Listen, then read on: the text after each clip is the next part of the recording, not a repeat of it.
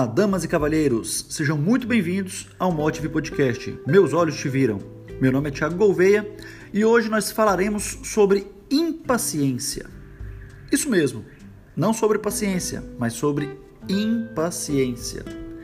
Então, meus caros, sejam pacientes e ouçam até o final. A impaciência, ela provém de um pecado do qual nós falamos alguns episódios anteriores. E acredito que seja este o meu inimigo mais difícil de combater. Talvez o seu também. A soberba. Pense aí a última vez que você perdeu a paciência com algo ou com alguém.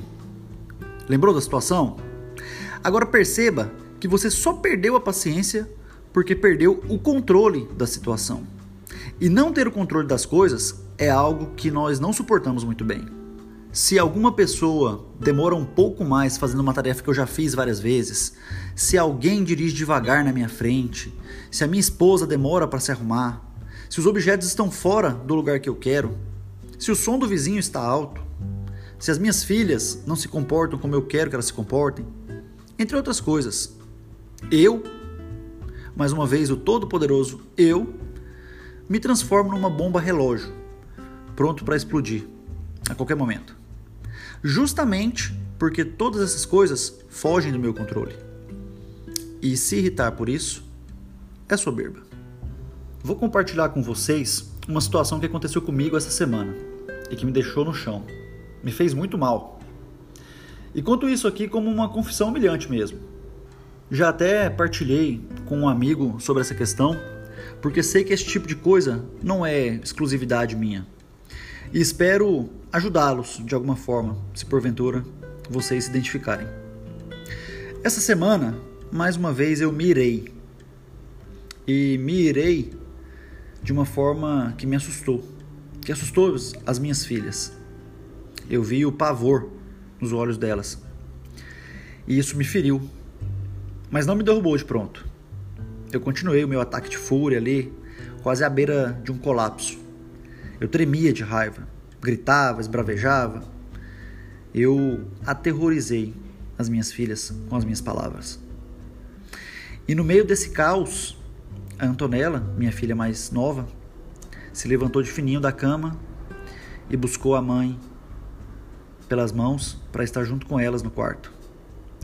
O medo a fez refugiar-se onde ela encontra segurança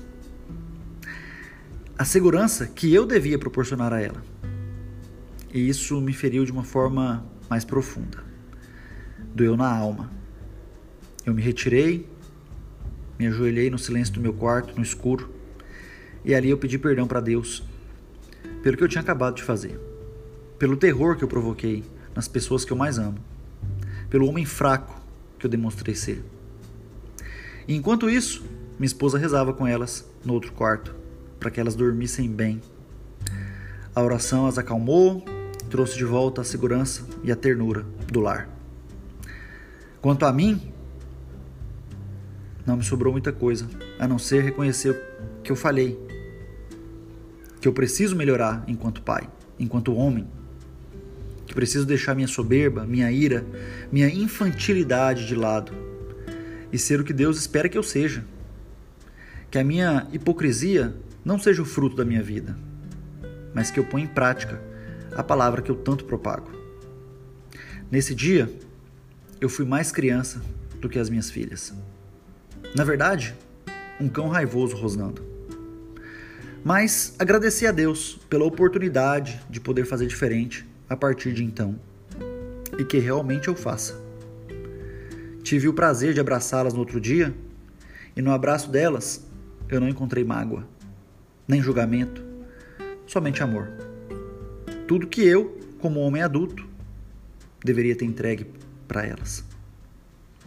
E talvez o remédio para curar a minha ira, a minha impaciência, seja a humildade. Seja me reconhecer pequeno e fraco. Seja entender que as coisas não giram ao meu redor. Seja justamente a maturidade que eu tanto falei no último episódio. Creio que reconhecer o mal que eu fiz seja o primeiro passo para transformar esse mal num bem maior. entender que preciso ordenar os meus afetos, educar as minhas vontades, me submeter ao bem, o escolher, por menor que seja, e evitar o mal, por menor que seja. Como São Paulo diz em sua carta aos Romanos: Pois há em mim o desejo do bem, mas não a capacidade de fazê-lo. Com efeito, não faço o bem que quero, mas pratico o mal que não quero. E se faço algo que eu não quero, já não sou eu que faço, e sim o pecado que mora em mim. Assim, encontro em mim essa lei. Quando quero fazer o bem, acabo encontrando o mal. No meu íntimo, eu amo a lei de Deus, mas percebo em meus membros outra lei que luta contra a lei da minha razão e que me torna escravo da lei do pecado que está nos meus membros. Infeliz de mim, quem me libertará deste corpo de morte? Sejam dadas graças a Deus por meio de Jesus Cristo, nosso Senhor. Assim, pela razão, eu sirvo a lei de Deus, mas meus instintos egoístas sirvo a lei do pecado.